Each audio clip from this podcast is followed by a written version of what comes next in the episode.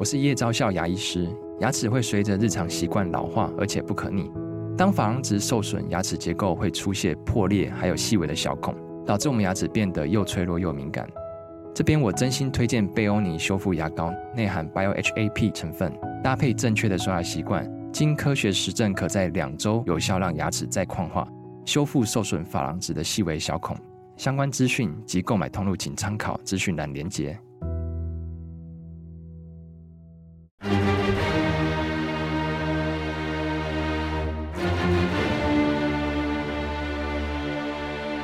赵少康时间，吃喝玩乐骂，和我一起快意人生。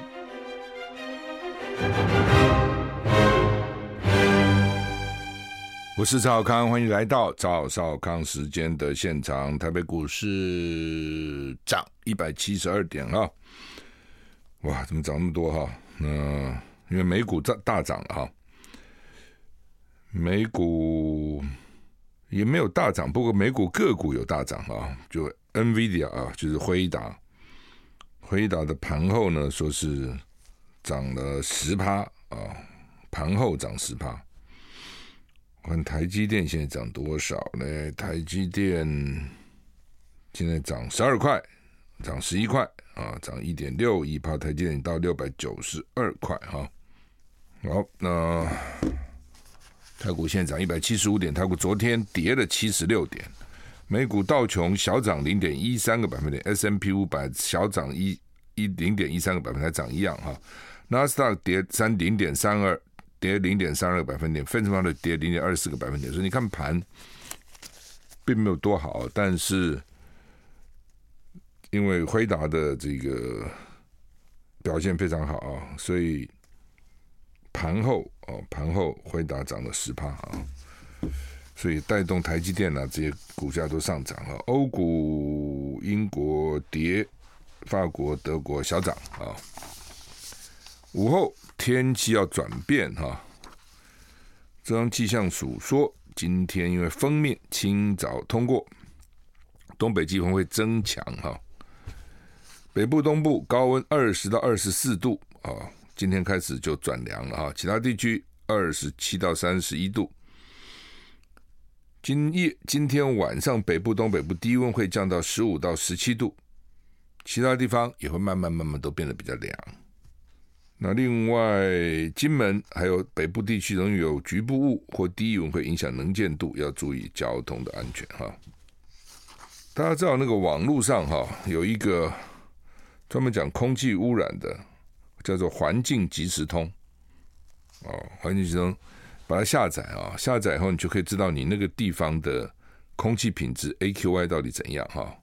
那当然有人批评了，说我们的 AQI 呢不够严严密了，但不管怎么样，它是一个指标啊。什么？现在我刚按下去，我我这边现在是五十九啊，我说普通了哈，到一百以上就不好啊。所以每比如说你现在晚上也许关窗睡觉啊，但白天要不要打开？你就看这个 AQI 好不好？如果 AQI 不好，超过一百，你窗就不要打；超过八十，大概就不要打了。然后如果说什么二十三十四十，可以把窗子打开。哦，每天这很方便嘛，下载叫做环境即时通哈。好，那么气象署说啊，这个浓雾哦，上午开始浓雾，因为东北季风可能慢慢慢慢会减轻，就风会把雾吹掉了哈。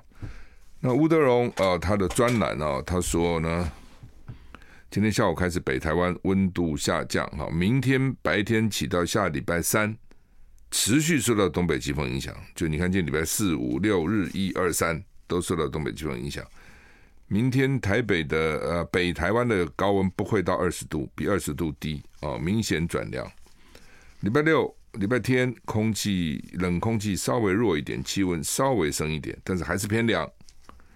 就是从今天开始偏凉啊，那下礼拜一晚上跟礼拜二早晨温度是最低的，台北低温可能会到了十五度，沿海平地可能到十一度。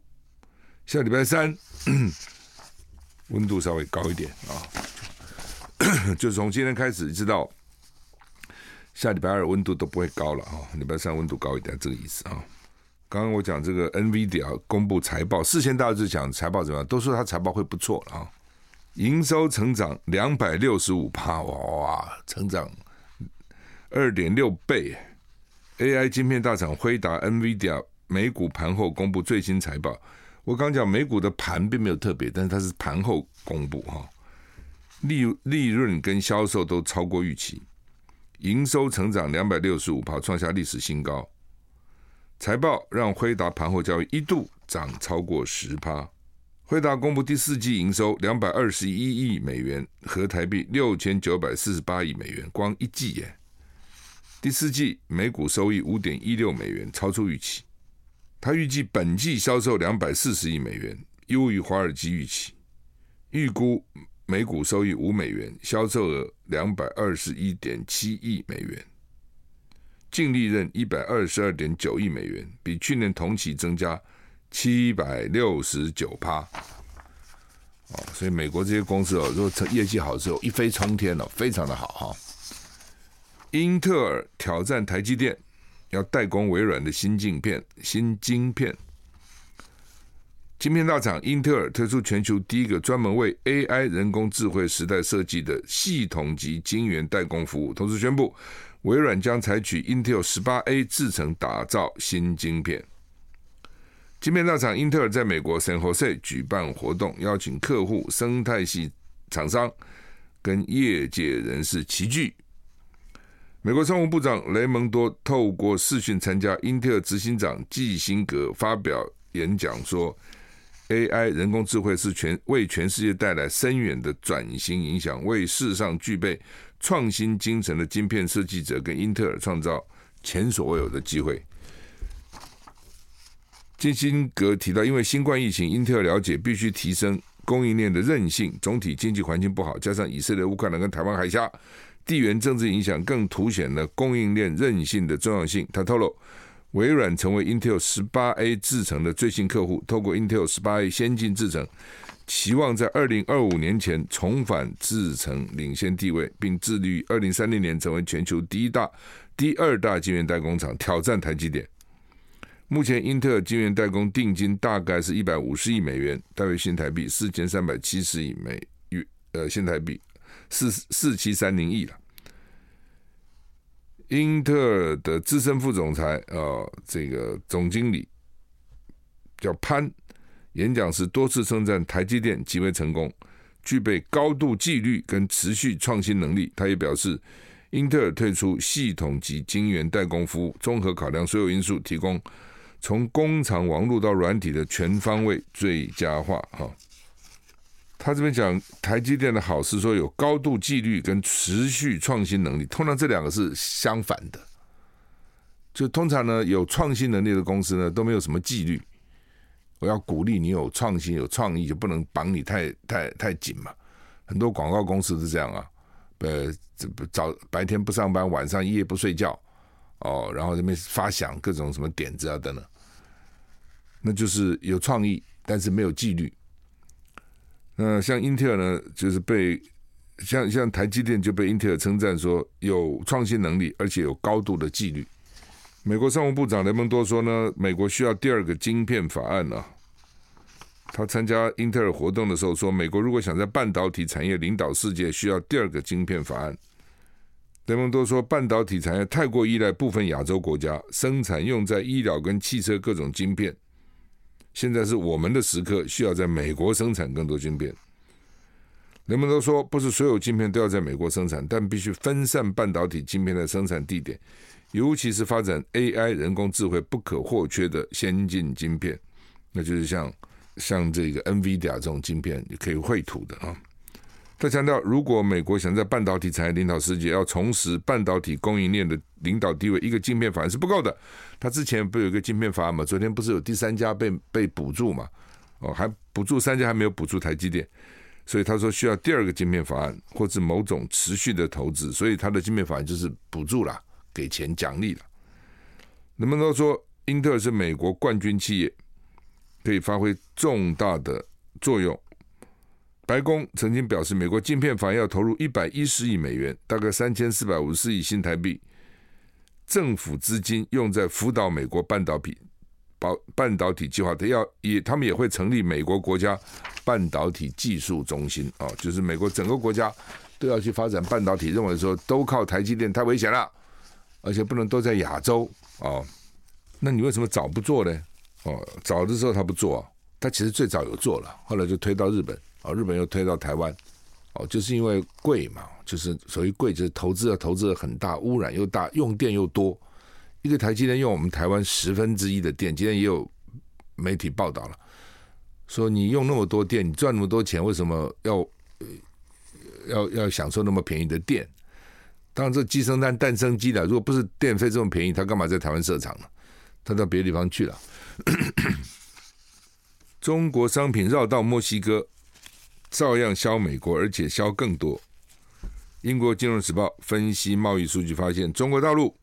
正经由墨西哥输出更多商品到美国，借以规避川普的政策啊、哦。然后呢，现在拜登也是也是有一样的这个沿袭他的高关税政策啊。《金融时报》报道，货运市场平台数字显示，他们从货运来分析了，从中国运到墨西哥的二十纸货柜数，从二零二零二零二二年头三季六十八万九千纸。增加到去年同期的八十八万一千纸，你看就增加了差不多二十万啊，不到二十万，差不多二十万啊，十九万，十九万多一点啊。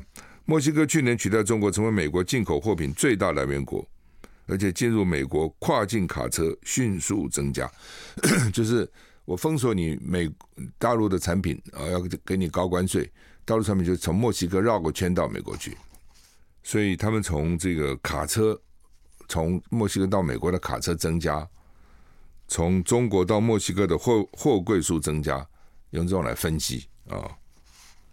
美国采取重新调整供应链，摆脱中国。好，我们休息一下再回来。I like 103, I like radio。我是赵少康，欢迎回到赵少康时间的现场。台北股市涨一百六十七点哈。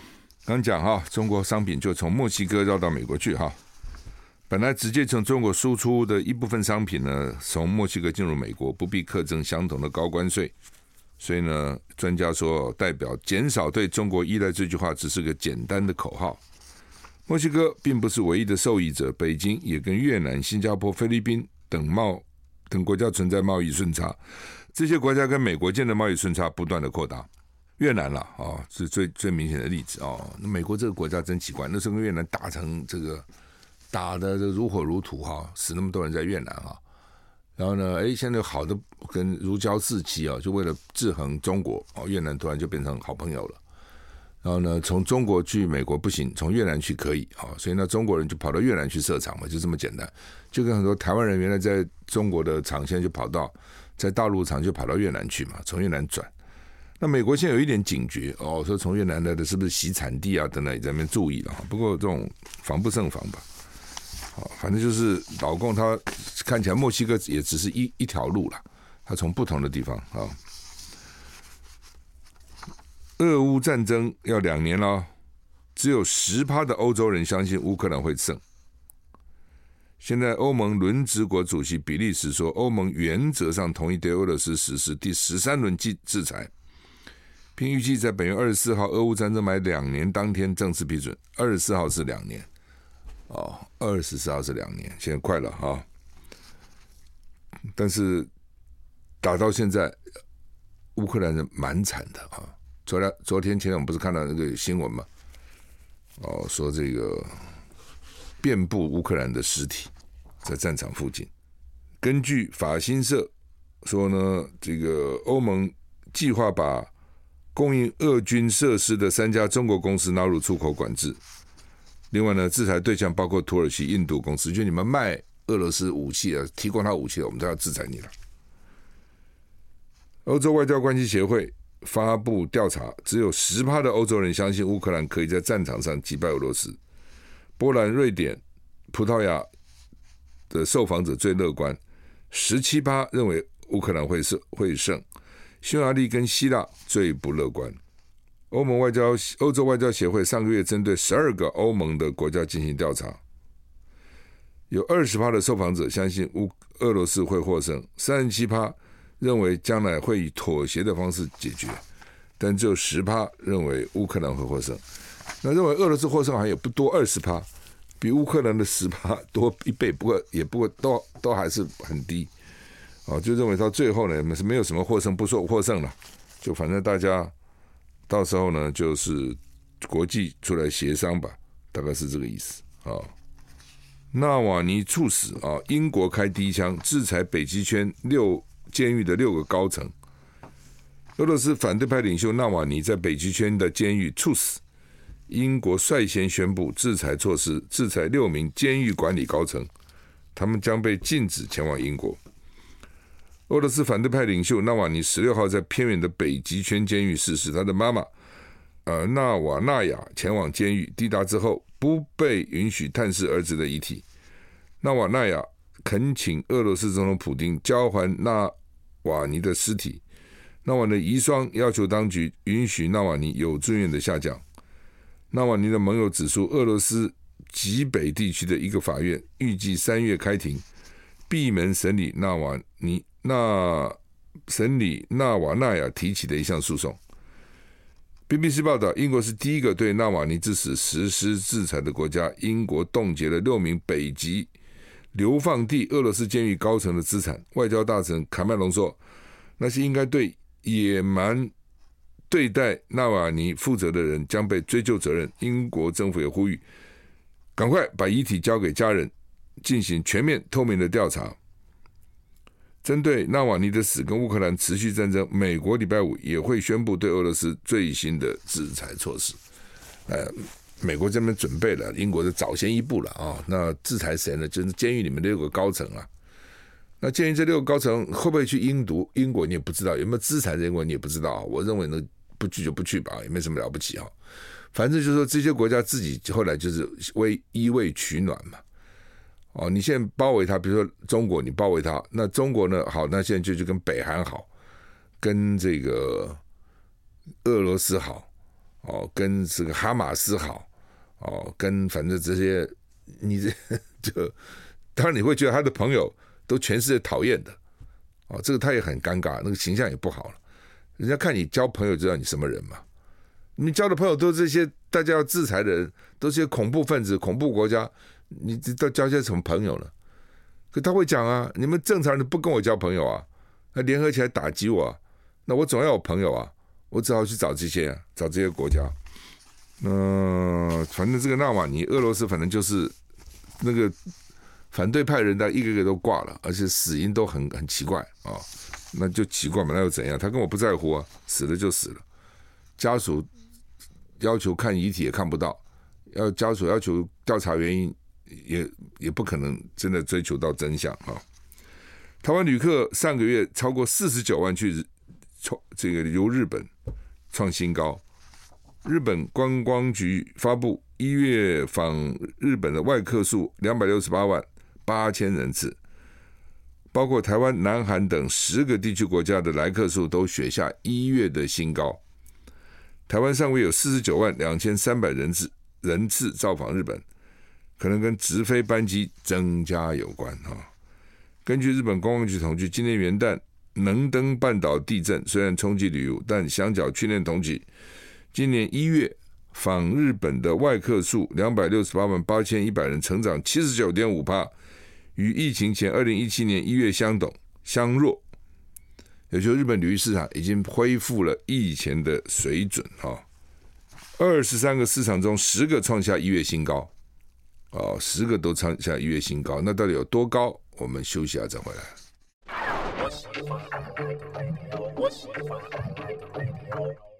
我是赵少康，欢迎回到赵少康时间的现场。台北股市，台北股市现在上涨一百五十一点啊，不错哈。好，那么日本呢？去日本旅游人越来越多哈。南韩一月去了八十五万七千人，台湾去了四十九万两千三百人。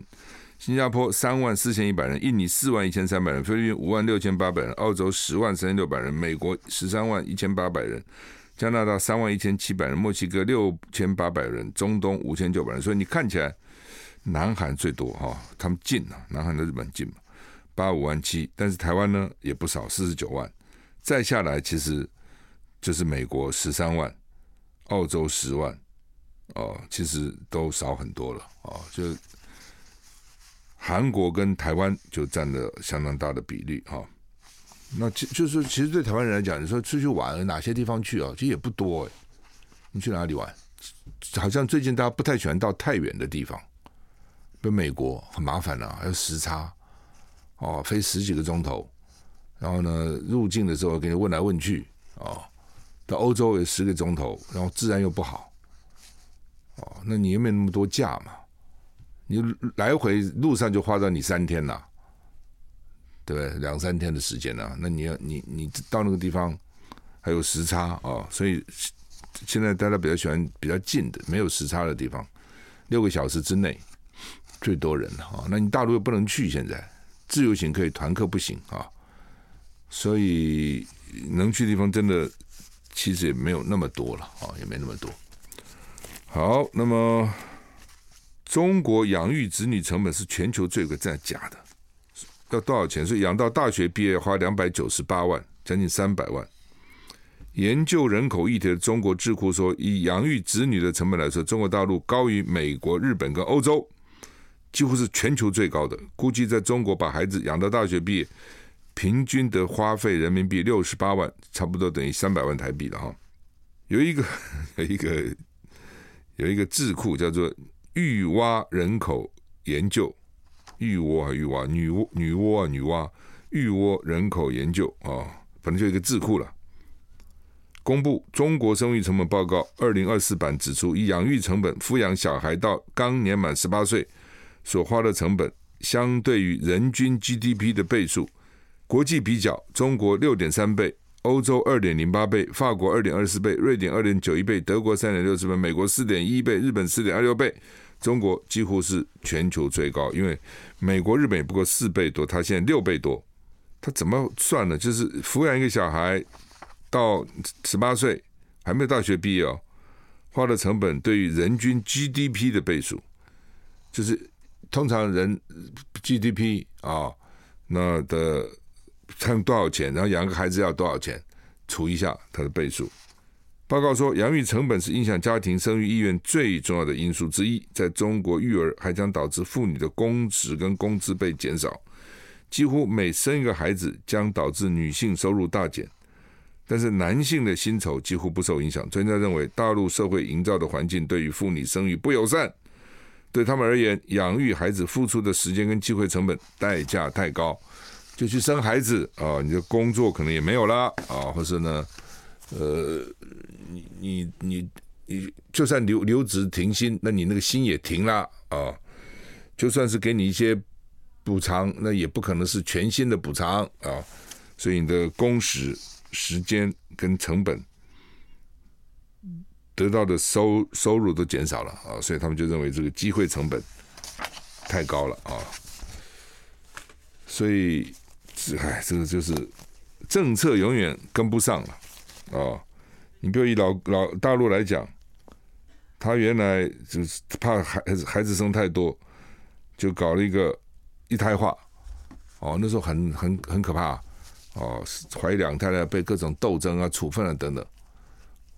后来人口问题都是发觉的时候都太晚了，等他发觉不对了，说两胎也可以了，甚至有的地方三胎也可以了。他不生了，哦，所以就 你放乖也没用了，他不生了，哦，所以当然这个又很奇怪，就是以前都觉得说养孩子很花钱，所以呢要想办法来补助，哦，有没有用呢？也也不能说没用，哦，但是呢，从另外一个现象又看到又很奇怪，以前是越落后越落后的国家出生率越高，呃，这个国家开始有钱以后就不生了。那你不觉得很奇怪吗？那你不是说穷他才不生吗？有钱他就会生了吗？但是有钱他也不生啊。哦，随便有钱的话，觉得说，照理讲有钱的话，他有能力啊，他应该生才对啊。他有钱他也不生，他要 enjoy life 了，啊，享受生活他也不要生啊。所以到底怎么样才会生？好像到现在为止也没有一个好办法。以前在美国哦，他们是给什么有有那时候台湾都还没有补助，他们就给补助、给食物券等等等等。后来你就发觉很多，比如说基层的人，特别黑人生的特别多。我这没有什么歧视的概念，我讲一个事实哈。就黑人就生很多，有时候就光靠生，他多生一个就多拿一些补助嘛。他生一大堆，他生很多，他那个固那个固定成本，反正是固定的嘛。一个妈妈照顾三个，照顾五个，照顾八个，反正就一个妈妈。哦，买了东西来，反正大家分着吃，所以固定成本增加，呃，固定成本不变，变动成成本增加有限，但是我的收入是等于是倍数的成长嘛，两个就是一个的倍数，四个是两个的倍数，所以生不少哦。那时候有有生不少，但是再这样生也是有限的哈。台股现在上涨一百四十七点哈，好，那么昨天大陆那个渔民呢，回大陆了，我当时就想着回去他就会讲另外一套，果然回去讲另外一套了。当然他跟我们的检察官有没有这样讲，我们不知道。昨天有一个曾经当过高检署检察官的人去告监察院告金门地检署，说金门地检署显然怠忽职守，该查都没查，或是没仔细的查。应该进入刑事侦查，现在人命关天，人死了不进入刑事侦查吗？到底是故意把人家弄死的，还是过失致死的？这都是刑事啊，怎么就这样轻重就就好像没事了？我们去。I like 103, I like radio。我是赵少康，欢迎你回到赵少康私人的现场。台北股市现在涨一百五十一点啊！哎，我说常常觉得我自己哈，是不是个乌鸦嘴哈？怎么讲的事情呢，都会应验呢？事实上，不要讲别的，这是总统大选之前我讲了很多事情，总统大选之后，现在一个都应验了，对，只是大家不听啊，哦，也不是都不听了，听的不够多嘛，哦，就那四成人就是不听啊，对不对？讲了一个一个，你看，哦，我说赖清德就一当选以后，两个人之间就开始紧张，现在开始就是这样的，有的是我们自己造成的，有的是他们那边的施压嘛，哦，我说选之后你看好了，电价一定要调涨的。现在果然要调了，而且通通要给你调，大调特调。反正呢，选前讲一套，选后呢，选前说开放大陆观光，选后呢，团也不去了。哦，选前说绝对不会引引进印尼的这个移工，因为大家很担心，呃，印度的移工担心印度移工哦，因为有些记录不好了，强暴妇女啊什么等等之类哈。他们是是政府民进党说骗的乱讲谣言，结果现在呢要引进了。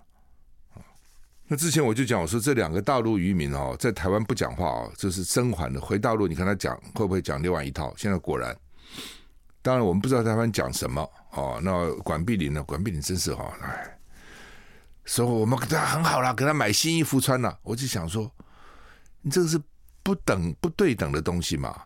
他两个同伴都死了，对不对？然后呢，你给他买个新衣服，他就算了？你想这道理？这是一个，第二个说他讲话大家听不懂，但是我昨天看他在大陆，现在有新闻过来了嘛，他没那么难懂，还是听得懂啊，四川话、贵州话，哦，你就是你用很多话来搪塞，就我们听不懂他讲什么、啊、等等。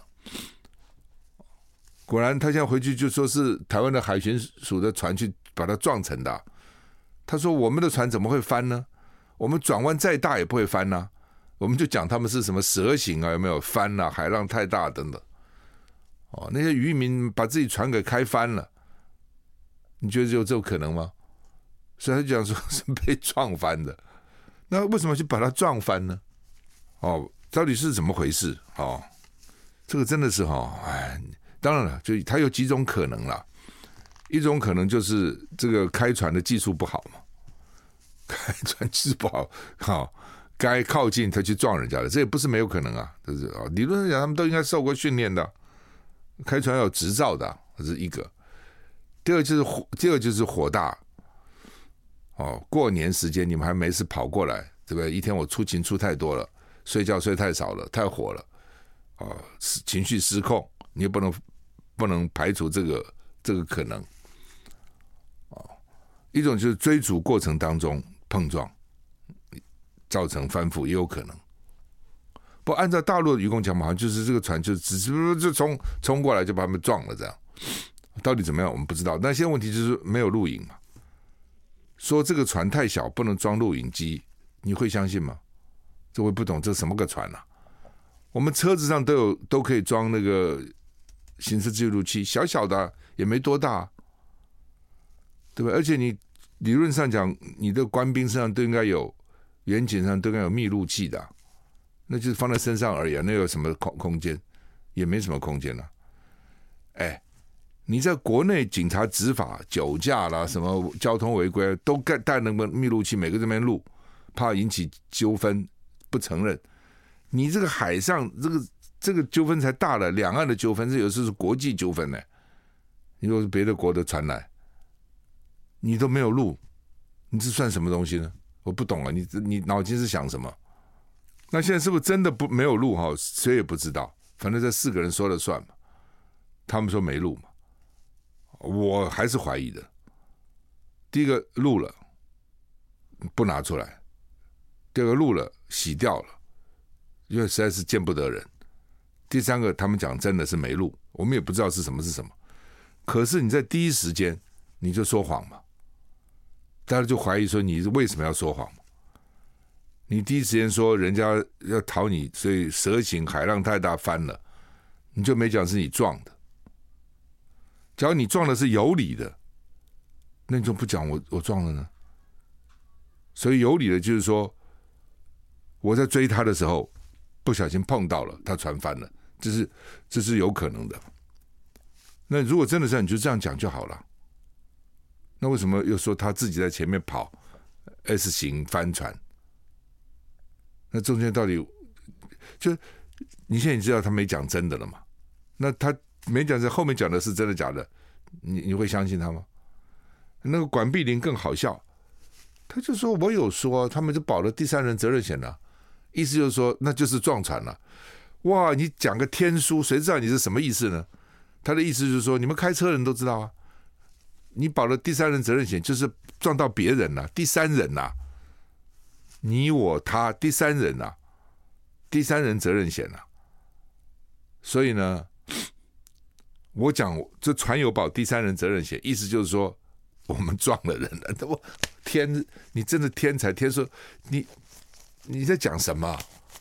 我觉得你们这从头到从上到下都不知道在搞什么鬼。然后呢，金门地检署也很好笑，说呢，他们这个两个是活的这两个人对执法没有意见。你自己想想看哦，这这这渔民也不是笨蛋，他现在到你这边来了，而且他是啊，不照你讲，他越界了，所以他他违法了，越违法越界。一个渔民，他怎么也搞不懂你台湾的法律是怎样嘛？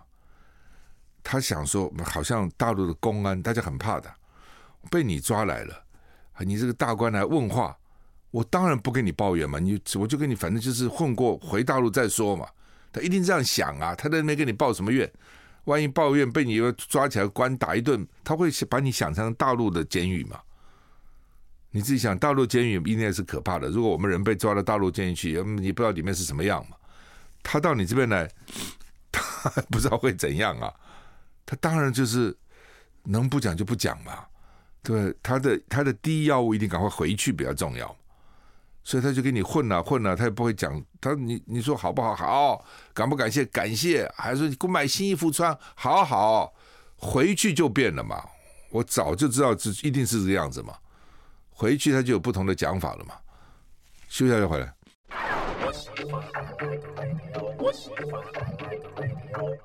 我是赵康，欢迎你回到赵少康时间的现场。台北股市涨一百三十六点。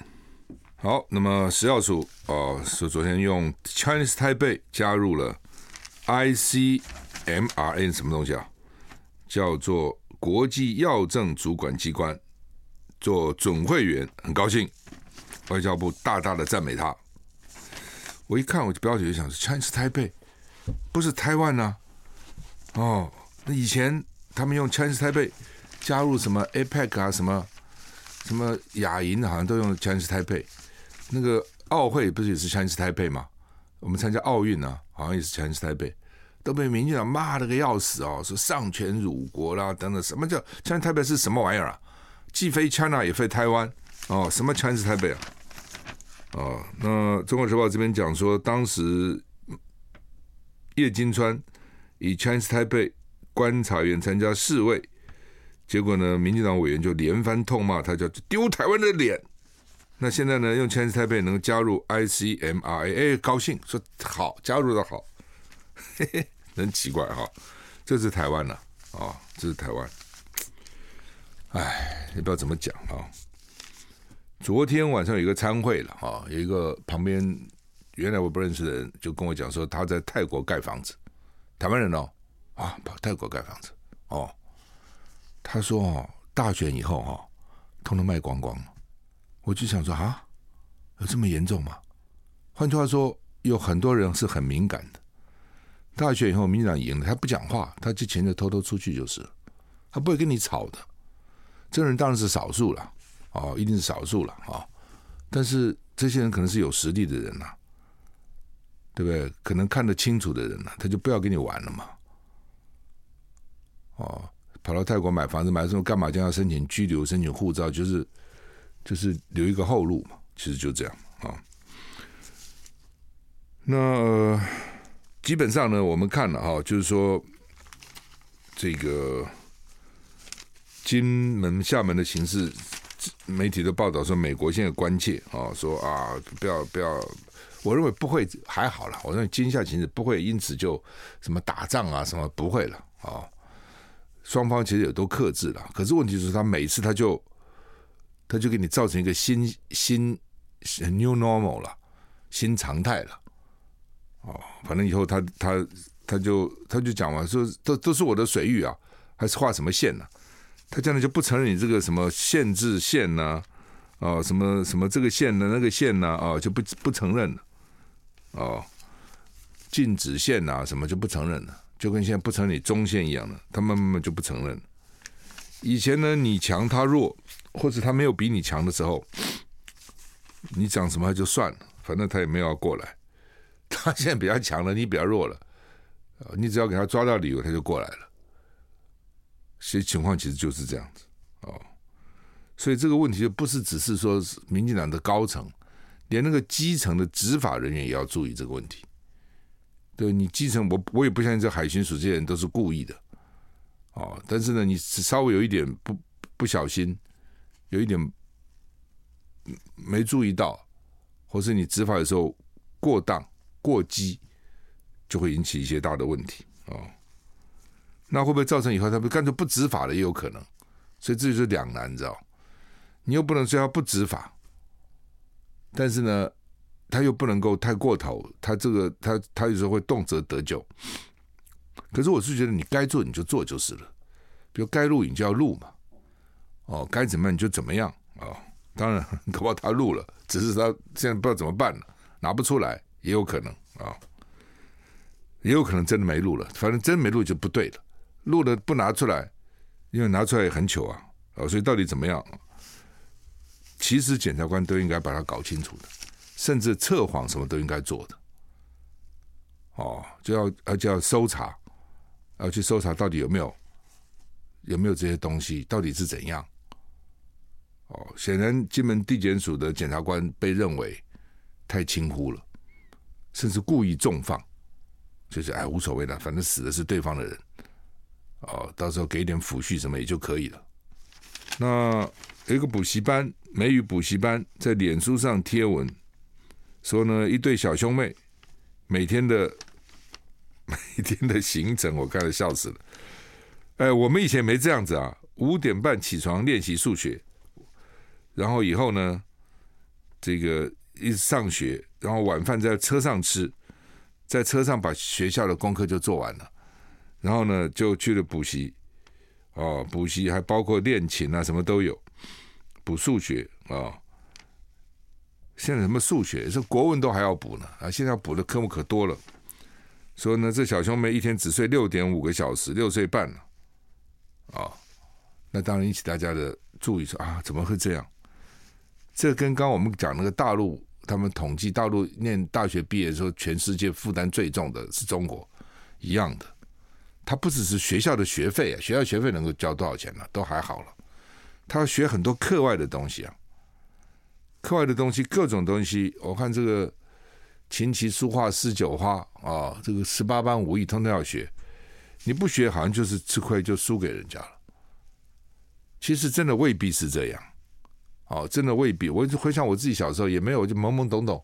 我在乡下长大，也没怎样啊，书读的怎样，也没特别好啊，没有特别烂，也没特别好啊。那一路就也过来了嘛。哦，反正可以接触很多不同的东西，不是光读那个死书哈、但是现在很多父母他就很紧张，因为现在少子化嘛，啊，整个就眼睛盯着那个小鬼，哦，那个小鬼压力是很大的了。